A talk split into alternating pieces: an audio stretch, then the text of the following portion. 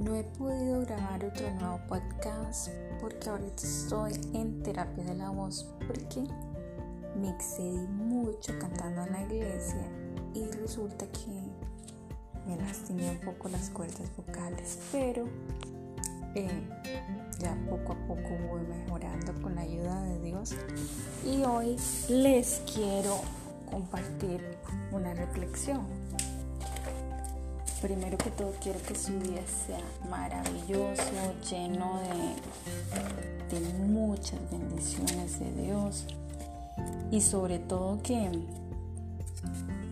que Dios sea ese pilar en su vida, en cada una de las cosas que ustedes emprendan. No hay forma de pagar la misericordia de Dios, de ese Dios que habita en las alturas, cuando Elías huyó de la reina Jezabel y él sentía miedo,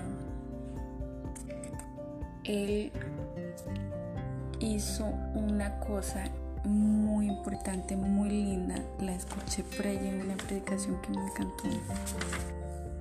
Fue que él huyó hacia las alturas, hacia el monte donde sabía que Dios iba a estar.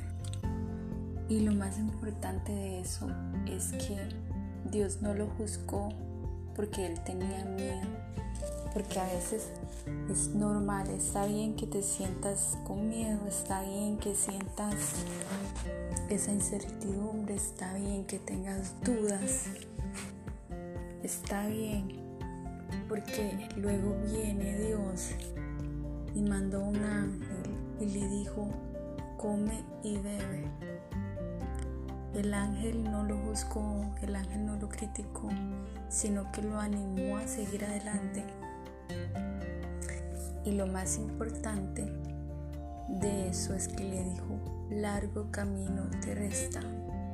Dios en esta mañana te quiere decir a ti que tienes un largo recorrido, que no importa esa circunstancia que tú estás pasando, Él quiere ayudarte y Él te quiere hacer ver de que todo esto va a pasar y que en algún momento vas a estar en el nivel que Dios quiere que estés.